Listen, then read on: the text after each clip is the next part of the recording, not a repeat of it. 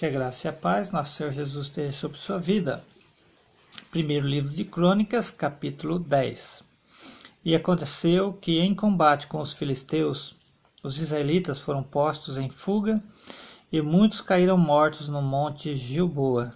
Os filisteus perseguiram Saul e seus filhos e mataram Jonatas, Abinadab e Malquizua, filhos de Saul. O combate foi se tornando cada vez mais violento em torno de Saul, até que os flecheiros o alcançaram e o feriram gravemente.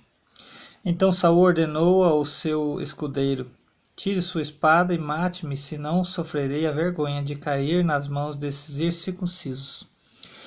Mas o seu escudeiro estava apavorado e não quis fazê-lo. Saul então apanhou a própria espada e se jogou sobre ela. Quando o escudeiro viu que Saul estava morto, jogou-se também sobre a sua espada e morreu.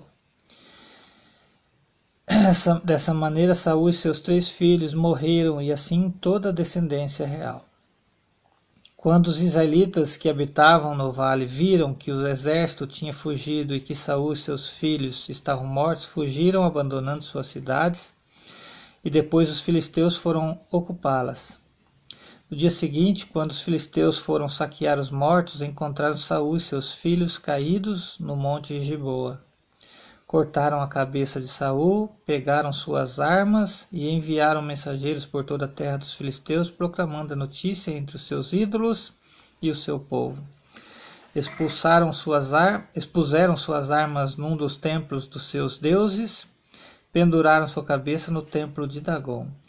Quando os habitantes de Gibes, Jabes, Gileade foram, ficaram sabendo o que os filisteus haviam feito com Saul, os mais corajosos dentre eles foram e apanharam os corpos de Saul e seus filhos e os levaram a Jabes.